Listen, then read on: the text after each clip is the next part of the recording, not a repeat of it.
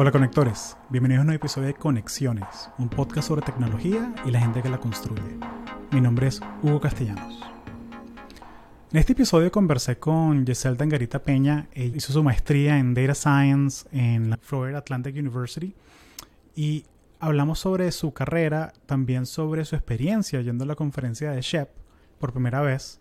Ustedes saben que yo soy miembro vitalicio de SHEP y siempre hablo de, de esta sociedad de ingenieros hispanos en Estados Unidos y todo el valor que me agrega hacer networking, ir a los eventos, conocer gente. En serio me, me, encanta, me llena de energía cada vez que voy a la conferencia grande, que es una vez al año. Y quería agarrar la, la mm, perspectiva de una persona que nunca había ido. Así que conversamos con eso sobre, eh, conversamos sobre eso con Giselle y capaz te inspira a que tú vayas este año a la conferencia en Salt Lake City. Es por lo menos la gente que está en Estados Unidos que tiene la facilidad de, hacerlo.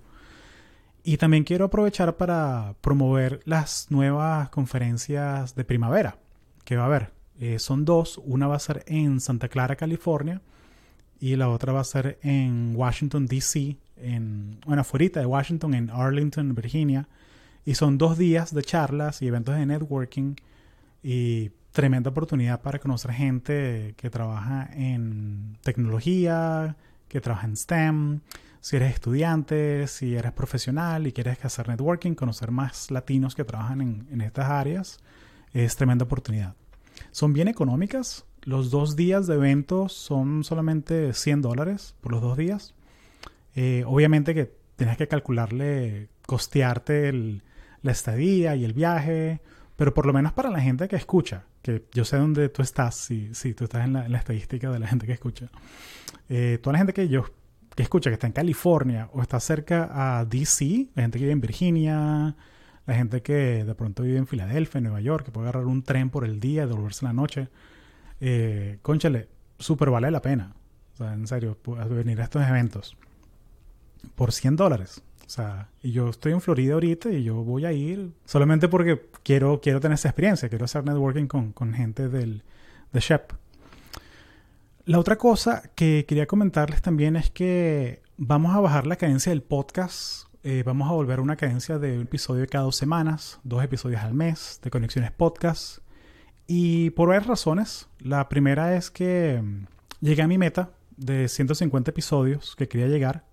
Ya somos 250 mil personas que han bajado todos los episodios eh, de alguna manera u otra.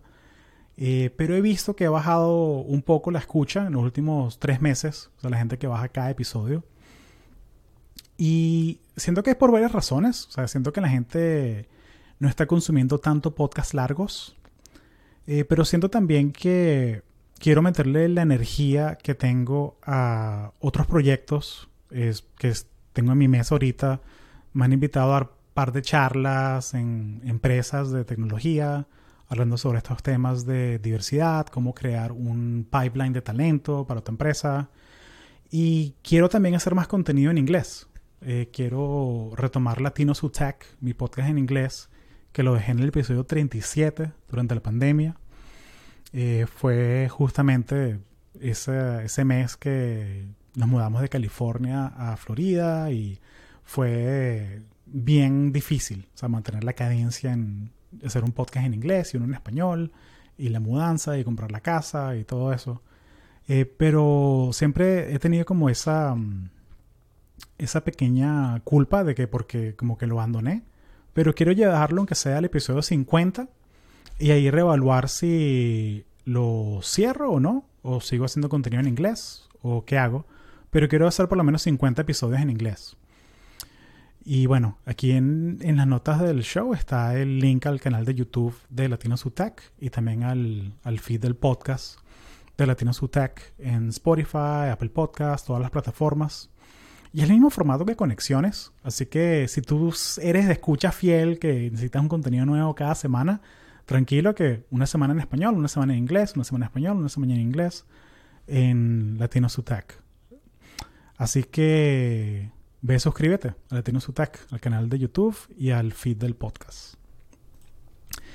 Otra cosa es que me han estado invitando a, a dar charlas, quiero retomar Latino Sutac y quiero volver a estudiar. Estoy volviendo a estudiar Computer Science en Western Governors University. Es una escuela online, es todo a tu propio ritmo. Y ¿por qué estoy volviendo a estudiar luego de tener una carrera y haber trabajado en tech y todo? Curiosidad intelectual. O sea, curiosidad intelectual, porque me encanta aprender. Me encanta aprender y me encanta la, la estructura de la universidad y la manera en que están diseñados los programas. Me gusta mucho. Y quiero documentarlo para Latinos Who Tech. Lo voy, a, lo voy a documentar. Mi experiencia, qué me gusta, qué no me gusta tanto. Pero por ahora, o sea, solo tengo dos semanas, tres semanas que, que empecé a agarrar cursos y me encanta. O sea, extrañaba esa, esa, esa dopamina que me da aprender cosas nuevas. Y sobre todo computer science. O sea, yo soy ingeniero electrónico y luego me fui al área de marketing y esa parte de... Tengo esa, como esa pata coja de, de hacer código y diseñar software y cosas así que mm, no la toqué tanto en mi trabajo. Así que aprender cosas nuevas sobre eso me, me llena de mucha alegría. Pero necesito la, la, energía y el ancho de banda que, que bueno, que, que se lo dedicaba al conexiones semanal. Entonces ahora conexiones cada dos semanas. Por ahora, ¿el podcast va a desaparecer? No, no. O sea, yo realmente me llena mucho hacer estas conversaciones, hacer este contenido. Siento que ya es parte de mi identidad, hacer podcast, ser podcaster. Así que lo disfruto mucho. Y bueno, llegué al episodio 150, así que 50 episodios más y irse en el episodio 200. ¿Quién quita? pero sí, pero el podcast sigue, pero cada dos semanas por ahora, porque bueno, hay muchos proyectos andando. Así que suscríbete a Latino Sutac y en las notas del show y aquí en la descripción del video puedes ir a la página del nuevo canal. Gracias. ¿Por qué te pusieron Yeselt? ¿De dónde viene Yeselt? Mira, mi mamá dice que había una crema en alemán que tenía un nombre similar a Yesel, entonces que le gustó el, el nombre de la crema y decidió ponerme ese nombre. o sea, que, que, que, de vaina tú no te llamas Nivea o algo así. O... Literal. Conchale, qué cómico. ¿Y tú eres, tú eres venezolana? Soy venezolana. Yo me gradué de colegio, fui a la Universidad Central de Venezuela y estudié dos años farmacia. Y de ahí eh, me vine a los Estados Unidos cuando tenía 19 años, a Kaplan, que es un instituto de lenguajes, y estudié inglés por seis meses. Luego de ahí, cuando alcancé cierto nivel de mm, competencia en el idioma, eh, apliqué a la universidad y tomé el TOEFL y eh, me vine a Orlando al Community College que se llama Valencia College, que me dio la oportunidad de estudiar dos años en mi pregrado eh, antes de, de seguir con, con, los cuatro años completos. Luego de ahí, cuando me gradué, me fui a Tampa a, a estudiar en la Universidad del Sur de la Florida, Universidad of South Florida. Eh, ahí saqué eh, el resto de mi pregrado en ciencias biomédicas e hice investigación en Alzheimer's. Eh, y luego de ahí trabajé todo este proceso como estudiante internacional, acá un paréntesis, y trabajé uh, en una clínica de cirugía plástica, uh, ahí mismo en Tampa, como investigador de, mm, de coordinación y, y asistente médico. Eh, Cuéntame un poquito más, ¿qué hacías tú en la, en la clínica de cirugía plástica? Lo que me encargaba era del marketing, del marketing y del website, de manejar todo el sistema de IT. Por alguna razón, así fue que, que descubrí que me gustaba usar computadoras, me gustaba analizar la data. Por ejemplo, yo tenía que ver los reviews, eh, los comentarios de los, de los pacientes de sus cirugías, montar sus fotos, seguir las regulaciones de IPA, EPA y, y, asegurarme de que todo estuviera bien. Y hubo momentos donde el sistema se caía y no había ningún experto, entonces mi manager y los doctores, que eran mis supervisores, vieron ese potencial que yo ni siquiera estaba eh, consciente que tenía de usar computadoras y de arreglar problemas así de, de computadoras. Por, eh, por ejemplo, se cayó el sistema y yo lo logré arreglar en una hora sin ninguna experiencia previa, sino investigando y, tomando riesgos dentro de la zona segura. Eh, y ya, y luego validándolo con una persona de IT que venía de afuera a, a, ver el sistema regularmente. Y también en el área de marketing y con los websites, que yo les manejaba los websites a los dos doctores, aparte de, de ver a los pacientes y abrir la clínica y todo este proceso, era que me comunicaba con ellos. Eh, ellos estaban en California y, y, era la diferencia de horarios, comunicarse, seguir las aprobaciones para que, para que todo coordinara bien. Eh, sí, eso fue lo que hice en la clínica. Interesante, vale. Y, y, luego te fuiste a hacer la, la maestría en, en, Data Science, ¿fue? Sí, una vez que me que terminé, o sea, apliqué a la maestría y me vine acá a Boca Ratón, a Florida Atlantic University, eh, y la saqué. Eh, la hice porque yo noté que me encantaban las computadoras, me fascinaba eh, la parte de analizar la data y también estaba súper curiosa, súper intrigada de interactuar con ingenieros, con físicos, con matemáticos y con gente de, de negocios, o sea, se le llama como business acumen en, inglés.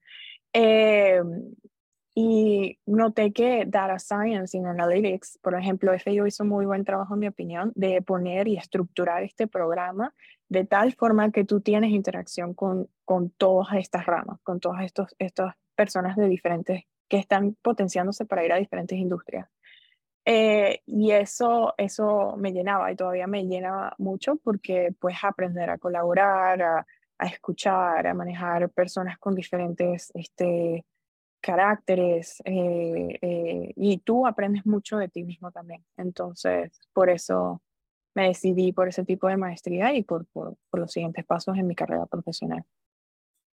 ¿Tú te consideras más extrovertida o más introvertida? Yo creo que introvertida, creo que introvertida, y, pero sí he estado como eh, empujándome o, o, yendo en la parte de ser más extrovertida. Sabría 50-50 un poco. Eh, por ejemplo, con CHEP, cuando me uní a CHEP, eh, que es el capítulo, es la, esta asociación profesional de hispanos en, en STEM. Donde eh, nos conocimos, ¿no? Que fue que me acuerdo que tú estabas para arriba y para abajo, que si con Metronic, que si con Tesla, que si con Eli Lilly, con todas las, con todas las empresas. Y, y me quedó esa pregunta en la cabeza, como que ya, pero esta chama es más introvertida, más extrovertida, porque porque como que lo disfrazas muy bien. Ay, gracias. Este, sí, o sea, esa experiencia de, de, de Chef en National Convention, para mí, esa fue mi primera convención. Y ver y, y eh, tener esa aventura tan, tan impresionante de ver todas estas compañías tan grandes, Google, eh, como mencionaste, Tesla, Accenture, Boeing, este, y estar ahí ah, y conectar con todos estos profesionales y ver su, su amabilidad y su willingness, de, su voluntad de, de contratar a, a chicos eh, profesionales en hispanos en STEM. Es increíble, es una experiencia que yo de verdad, cualquier persona que, que se pueda meter en chef, los motivaría muchísimo.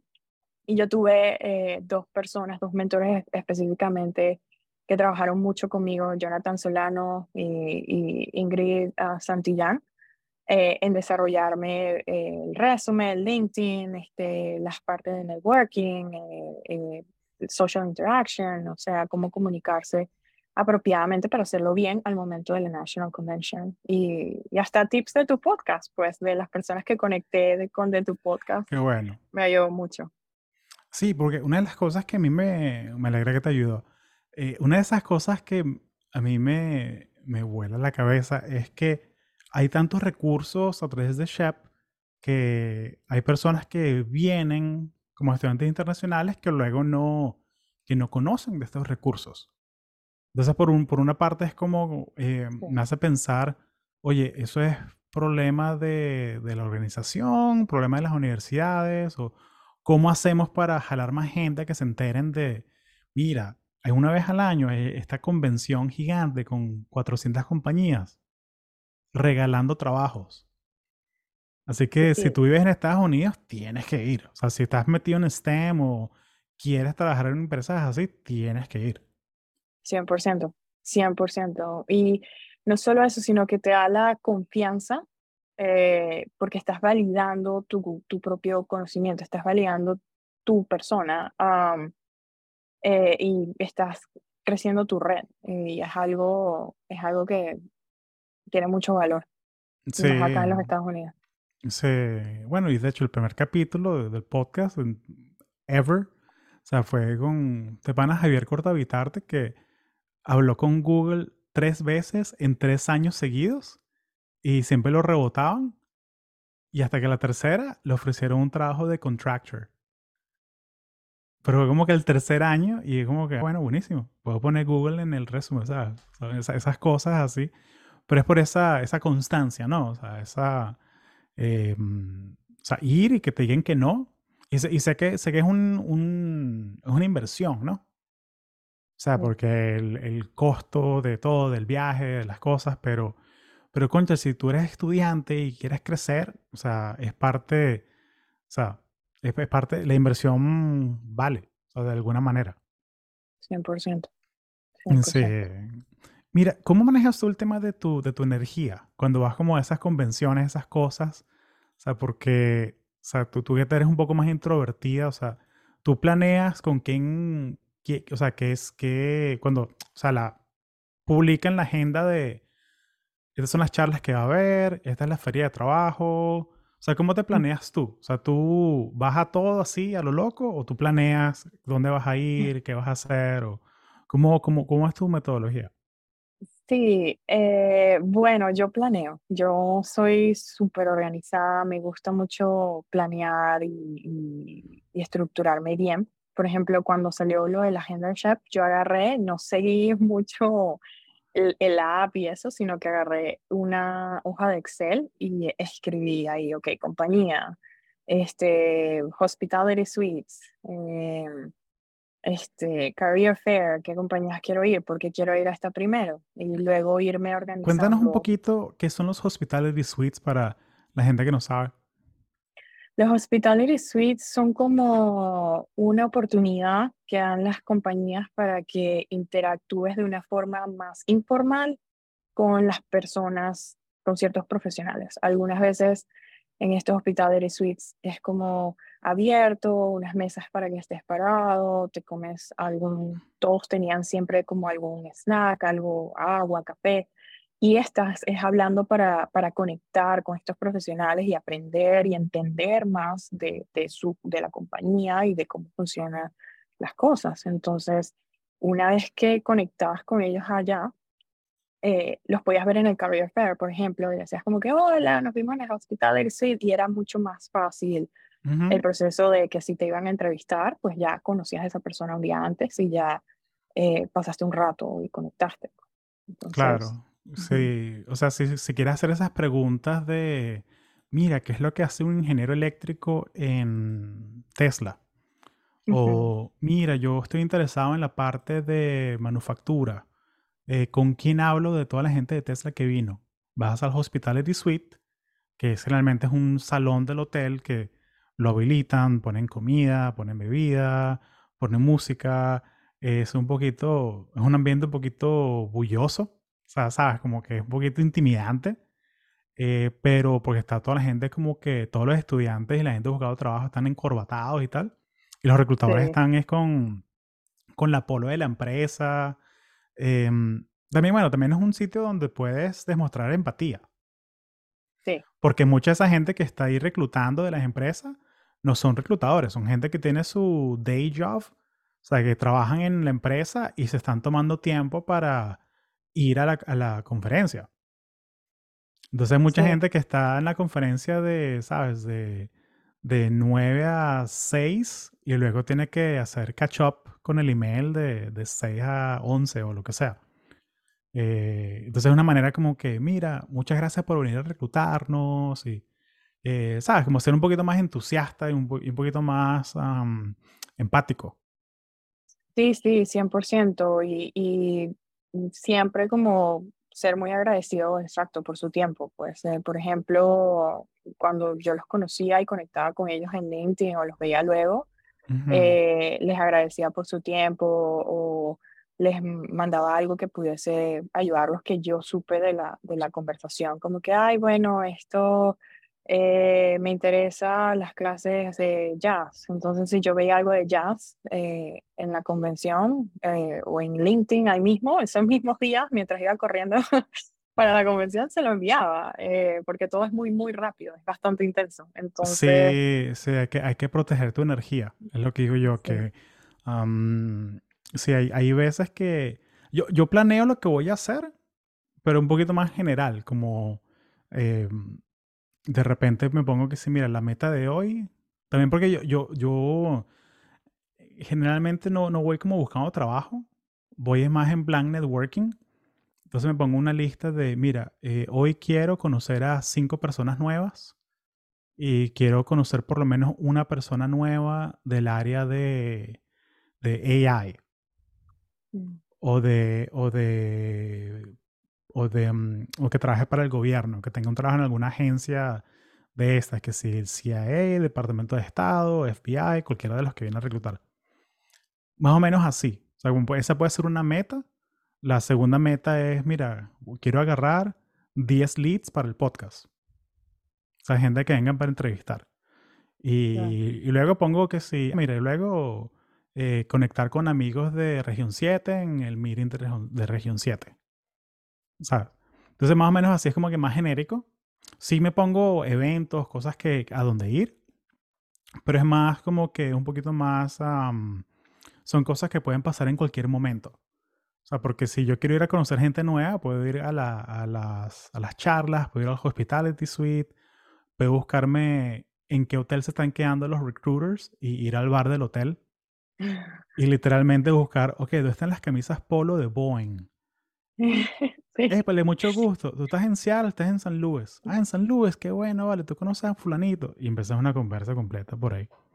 entonces, entonces todo depende como que en, qué, en qué temporada de tu carrera estás. Exacto. Pero lo que yo, le digo a los estudiantes es, mira, si tú estás, quieres saltarte todo el rollo del Hospitality Suite y todo eso, averigua en qué hotel se están quedando y ve directo al bar de ese hotel. ¿Sabes? Siéntate con tu laptop eh, ahí en el lobby y presta atención quién está hablando con quién y todo eso. Sí, yo lo, sí sucedió, pues eh, yo no tuve que ir al, al, hotel como tal, sino que en estas cenas que te invitan, que también ellos están ahí relajados y, tomando o teniendo drinks, eh, tienes esa oportunidad de conectar con ellos en un ambiente también más informal y comiendo y, y sabes más de la compañía. Y a mí particularmente me pasó de que la persona que me iba a entrevistar al día siguiente estaba en esa cena y yo ya sabía quién era y fui, hablé con él como por una hora y al final de la hora él me preguntó como que, oye, y yo te, yo te voy a entrevistar mañana por casualidad. Y yo, sí. y me dijo, ¿y tú sabías quién era yo? Y yo, sí. entonces, él me dijo, oh, wow. entonces el día de, siguiente con la entrevista, él me dijo, bueno, ya, ya no tenemos mucho más que hablar, ya sé mucho de ti, sabes mucho de esto. Tuvimos una charla súper sencilla y, y bueno, nada, fue, fue fue una experiencia súper, súper cool, en verdad. Qué bueno, vale.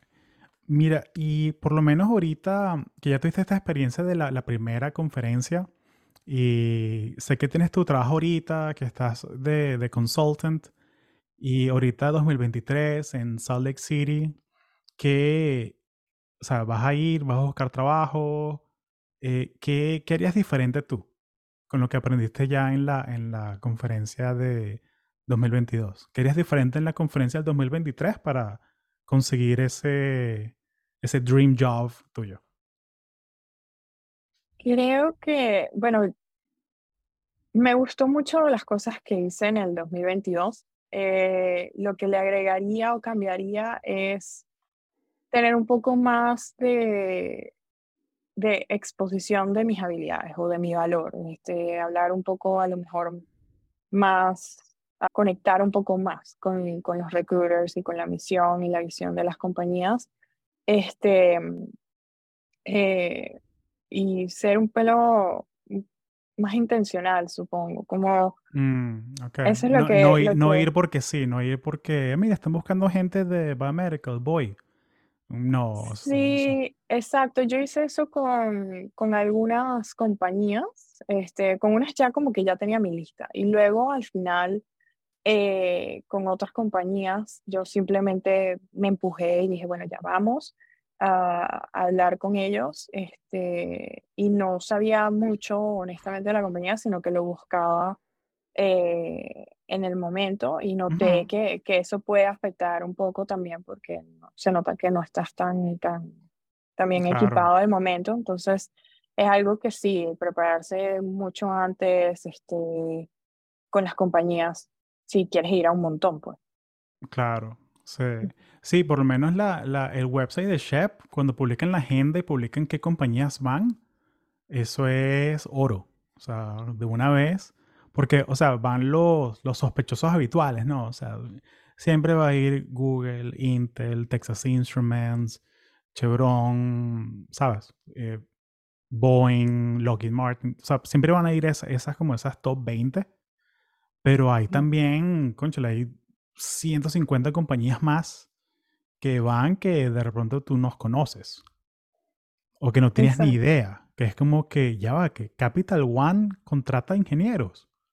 Claro, o sea, toda la gente que hace data science, toda la gente que hace UX, UI, um, Goldman Sachs también, los bancos, eh, tienen hasta Goldman Sachs hace, es una locura, pero eh, me, para, para mí, o sea, pero contratan gente on the spot. O sea, yo he sí. visto, yo he visto gente que llega el miércoles a la conferencia y se van el sábado con una oferta firmada. Sí, sí, eso eh, en verdad pasó muchísimo con las personas de FIU, del capítulo de, de, de, de CHEP, el chapter de CHEP de FIU. Yo creo que fuimos como 30 y, y te digo, creo que 70% se vinieron con ofertas. O sea, yo vi las ofertas de, de trabajo, lo cual fue bastante, de bastante orgullo para nuestra universidad ver eso eh, que sí, de Northrop Grumman, de, de Boeing, de Amazon y Disney, mucho de computer science y software engineering y, y esa parte, más que todo. Sí, no, es genial. O sea, yo se lo recomiendo a todo el mundo. Y, y, y bueno, también hay cualquier cantidad de, de becas para ir, que, para ayudarte un poquito con el costo del viaje. Eh, Sí, pero, pero sí, hay que, hay que, hay que ir, sobre todo si estás estudiando. Eh, yo tuve la suerte que yo lo conseguí cuando yo era junior, conseguí a SHEP y fue que pude ir a varias conferencias como estudiante y luego como profesional, porque en serio es, o sea, hay, hay una frase que se me quedó, que es que SHEP era un sitio donde yo iba, pero ahora me siento que yo vengo de SHEP. O sea, como profesional, como, como persona, o sea, como individuo. Yo siento que muchos de los valores que yo tengo los, los he cultivado gracias a, a todo lo que he construido por la organización. sí, porque tú eres un lifetime member, ¿no? Sí, de por vida. De por vida. Sí, no, súper contento con eso. Pero mira, tú tienes un background bien interesante porque, o sea, porque tú, porque, porque tú no eres solamente ingeniera, sino tú también tienes como esa afinidad más a, a ciencias biomédicas, tú eres como más científica, de cierta manera, más de Sí, laboratorio, de cosas así. Y el tema que quería conversar contigo era el de aprender a aprender. Entonces, entonces ¿cómo, cómo haces para aprender cosas nuevas, o sea, cosas nuevas técnicas, ¿no? Como programación, que sí, SQL, cosas así. Me da curiosidad cómo, cómo te gusta a ti aprender cosas nuevas, cosas técnicas. Sí, claro, me fascina, me fascina observar a las personas que lo hacen naturalmente bien. y también como interactuar con ellos, recibir feedback y tomarlo bastante en serio, e irlo aplicando y conectar profundamente con todos estos profesionales, más allá de una, de una conexión superficial. Eh, también ponerlo en práctica, los consejos que me dan, siempre trato de crear un proyecto, por ejemplo, si aprendo algún concepto, trato de crear algún proyecto o entender realmente qué es lo que, el impacto que eso va a hacer y, e irlo construyendo. Y poco a poco, si tengo esta red de soporte o, de apoyo, eh, se los voy mostrando al 30%, al 45%, al 60% y 90%. También algo que, que, a mí me ha ayudado mucho es usar post-its. Yo uso post-its eh, de colores eh, rojo, azul, uh, amarillo y verde porque ayuda mucho en los procesos cognitivos como la atención y la memoria. Y por ejemplo en CHEP, donde no tienes mucho tiempo ni, ni puedes andar con un libro, ni una agenda, ni nada de eso, un post-it de 3x5 chiquitito, eh, escribir la nota en el spot y yo no tenía ni siquiera que revisarlo de nuevo. Era como magia. Ah, Se me quedaba en la cabeza y... Claro, Es, un, es un backup, es un backup. Igual que yo, yo sé que tenía reuniones con mi jefe, yo hacía lo mismo. Yo que como que tener la agenda en la computadora, en el OneNote lo que sea, no, o sea, literalmente un post-it, o sea, lo escribes y lo tienes ahí. O sea, y, lo tienes ahí y, por si acaso te hace falta o algo. Pero es parte de que la conversa es mucho más rica cuando no tienes esa computadora en el medio.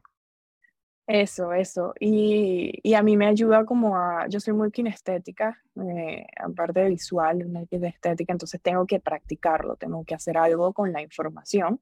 Entonces es una forma de, de lock la información, o sea, como de de encajar la información en mi cabeza. En la parte de programación que preguntaste también, eh, lo que hago es escribir, o sea, escribo los pasos de la metodología mientras lo voy haciendo en, un, en una interfase o en IDE. Eh, ¿Tienes alguna plataforma que te guste más para aprender? Que si Coursera o Platzi o algo así. ¿O, qué, te ha funcionado a ti? Por lo menos en Data Science. En Data Science, este, LeetCode, uh, Databricks, eh, lo comencé hace poco con SQL, me gusta mucho. Este, libros, hay libros uh, muy buenos en Data Science. Y yo uso mucho Google Colab. Me parece que es una, es una, es esta plataforma que puedes correr en el cloud, em, bastante robusta, eh, en mi opinión. Y, y ya, eh, básicamente eso y videos, pues YouTube por siempre. No, YouTube, sí, esa, esa es la mejor inversión de la vida, o sea, ese, o sea, pagar el YouTube Premium para no tener que ver los ads, ah, para mí es como que una inversión ya para mí de, de calidad de vida casi. Exacto, sí, sí, sí, 100%. Y, y ya, eso, y también mucho, mucha colaboración y discusión con mentores y y recibir ese feedback y aplicarlo. Así, estoy aprendiendo yo también mucho, discutiéndolo, eh, las ideas y, y, como challenging mis creencias y, mi metodología. Claro, me gusta, vale, me gusta. Y, y por lo menos cuando el tema de, de, de, hacer un portafolio, o sea, de mostrar las cosas que tú has hecho, ¿qué, qué te ha funcionado a ti? Me ha funcionado unirme a organizaciones que son como NGOs, eh, Non-Profit Organization, eh, donde he tenido esa exposición a personas, por ejemplo, está la de Venezolanos Intech, eh, que es una organización de, que se dedica a, crecer, ayudar a crecer a chicas venezolanas acá en los Estados Unidos y hacer la transición a industria. Y he conocido personas maravillosas ahí y súper interesantes que me han como quedado esa espinillita, esa, esa parte más de curiosidad de, ok, pero has visto esto, o hacen ciertos comentarios que me ayudan a entender más la industria y qué tools puedo usar. Por ejemplo, ahorita ya estoy trabajando en mi portafolio con Notion. Este, es lo más fácil, es... lo más fácil y lo más rápido que puedes hacer. O sea, Literalmente lo puedes hacer en una tarde, puedes hacer todo tu, tu resumen y tenerlo ahí y compartirlo con toda la gente. Correcto, sí, sí, y es muy fácil de compartir eh, lo que hayas hecho con tu mentor si, si te lo quieres revisar o, o hasta con la persona que le quieras decir, oye, mira, aquí está mi, mi portafolio, copias y, y, le compartes el link. También usar que si Locker Studio, esas, esas herramientas, eh, BigQuery, eh, para generar los proyectos y organizarlos. Y también he seguido esta metodología de Data Science Methodology, Agile Methodology, eh, e irlo reconociendo y colocándolo como color coding en, en Notion eh, y estructurándolo bien con fotos, eh, videos, cualquier material que sirva de, de evidencia, eh, igual que con el código uh, en la página. Entonces ha sido, ha sido un proceso interesante y, y, y bueno, ahí vamos. Qué chévere, me encanta, me encanta. Y, y, y por lo menos el, el en, en, tu maestría te tocó estudiar papers como académicos o, o, no tanto, eran más proyectos.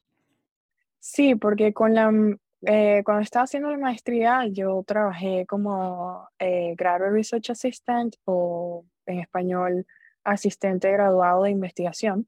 Uh -huh. eh, y me tocaba mucho leer Mm, papeles muy técnicos en el área específicamente de neurociencia, que me fascina, eh, la parte de cognición y memoria y aprendizaje. Y eh, así fue que aprendí también cómo hacer presentaciones más técnicas a nivel público. Me tocó mucho hacer seminarios de 30 a 45 minutos a personas que son bastante respetadas en, el, en, el, en este campo, en esta industria en institutos de investigación en Júpiter, en, que claro. son asociados con, con FIU. Sí, eh, esa gente entonces, que tú no puedes caerle labia, o sea, son gente que sí puedes, si, si ven claramente si te preparaste o no te preparaste, pues. Sí, sí, sí. Y yo tuve mucho la suerte de, de haber caído con, por ejemplo, con profesores impresionantes de que eh, tenía, tuve esta profesora que fue la que me entrenó tomando los cursos con ella de cómo estructurar y leer los papeles.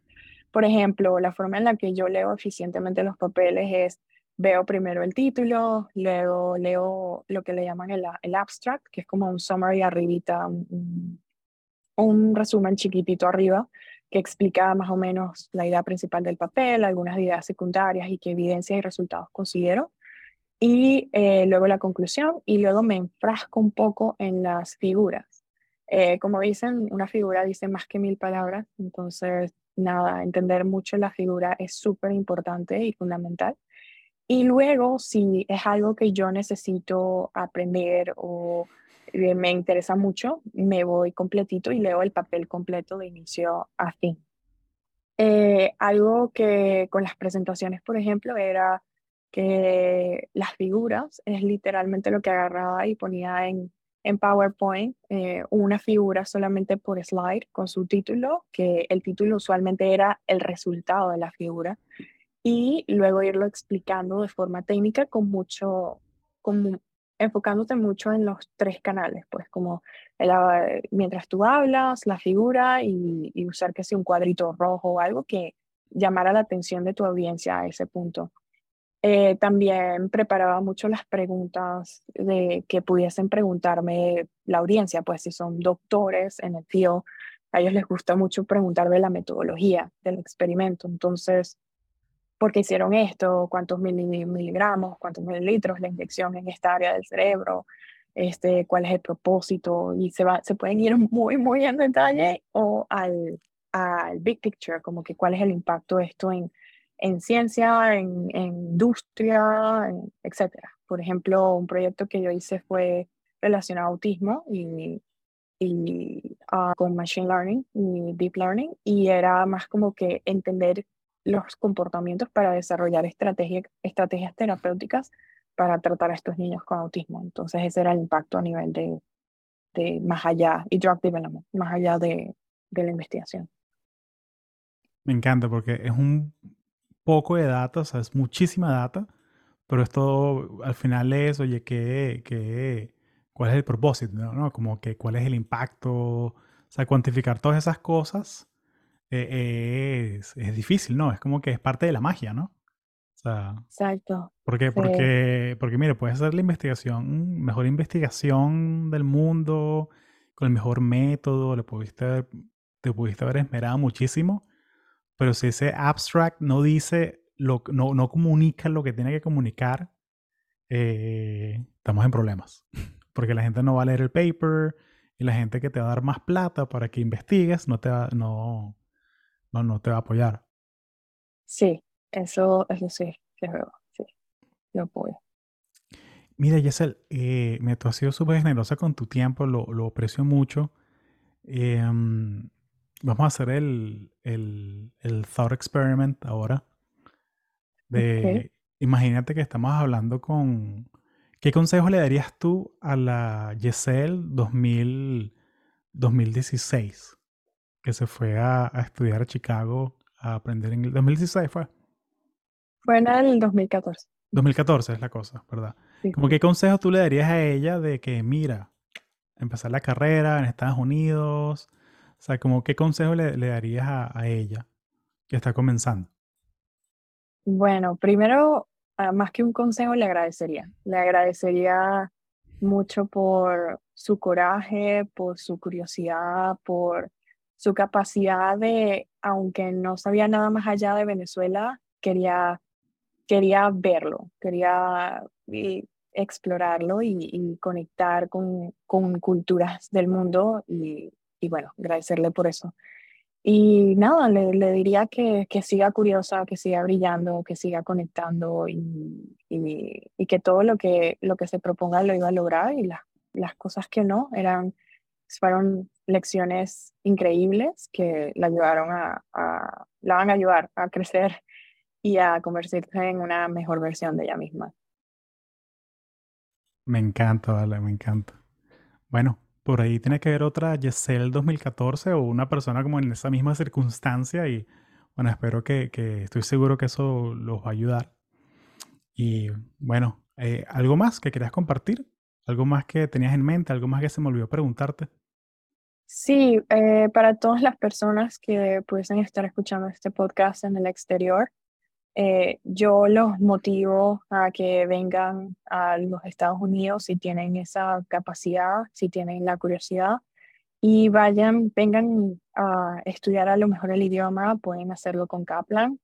yo soy una, soy testigo de, de una experiencia increíble y este país ofrece muchísimas oportunidades culturales en combinación profesionales y personales. Entonces, nada, los invito a, que vengan a, crecer y a, integrarse acá.